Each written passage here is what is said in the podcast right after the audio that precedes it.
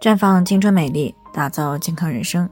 专业的女性健康知识分享呢，尽在这里。亲爱的朋友们，大家好。首先呢，还是要分享一下我们的联络方式。大家可以在我们最常用的聊天软件当中搜索 PK 四零零零六零六五六八，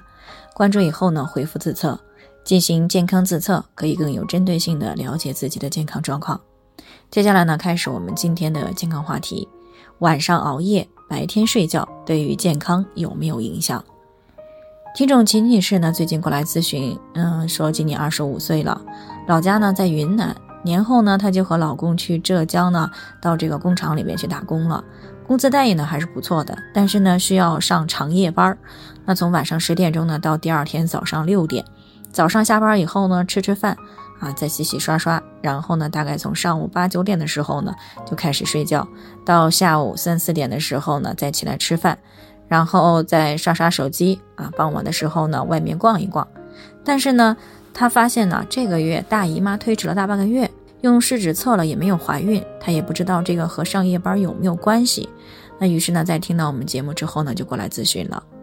不少人觉得呢，晚上不就是睡觉的时间吗？啊，晚上不睡，白天只要睡够时间了，也是一样的呀。然而事实上呢，是并没有那么简单的。人类呢是大自然的产物，所以呢，人体在上万年、上千年的演化过程当中呢，早就和自然界形成了相统一的节律。所以呢，人体的代谢过程，包括人体的神经系统、内分泌系统等等，都和自然界的昼夜变化节律高度的一致。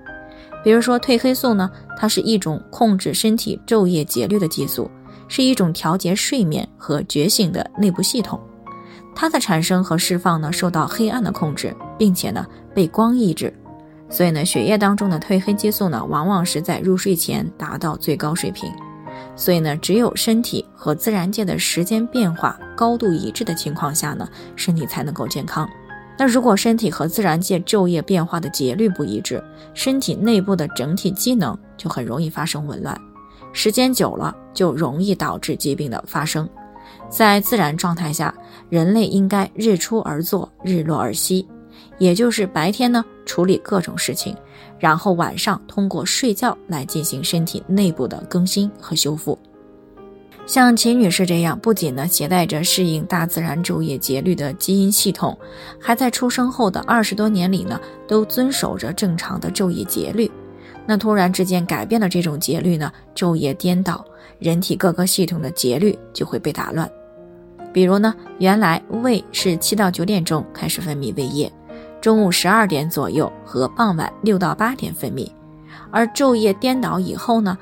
胃部虽然还是在这个时间点呢分泌胃酸，但是进食时间呢却变成了早上的六点多、下午四点多、晚上九点多和凌晨两点左右，于是呢消化系统就会发生紊乱，从而呢也就导致了消化吸收的问题。那么同理，其他系统呢也是如此，所以呢长期昼夜颠倒的人和没有昼夜颠倒的人相比呢，更容易出现一些健康问题。那么当然了，很多人都是迫于生活的压力才选择了夜班工作，所以呢，为了最大程度的维护健康，经常上夜班的人呢，最好养成新的节律：什么时候吃饭，什么时候睡觉，什么时候活动，定时定点，不要每天呢换时间点儿。每天睡觉的时候呢，拉上窗帘儿，以模拟黑暗下的一个睡眠状态。另外呢，尽量保持均衡的饮食习惯。少吃那些煎炸烧烤、高脂高糖高能量的食物，每天呢一定要吃一些新鲜的蔬果。那在下午睡好以后呢，趁着还有太阳的时候呢，出去运动一下，这样呢可以在一定程度上稍微弥补一下昼夜颠倒对于身体的不利影响。好了，以上就是我们今天的健康分享。那鉴于每个人的体质呢都有所不同，朋友们有任何疑惑都可以联系我们，那我们会对你的情况呢做出专业的评估，并且给出个性化的指导意见。最后呢，还是希望大家都能够健康美丽常相伴。我们明天再见。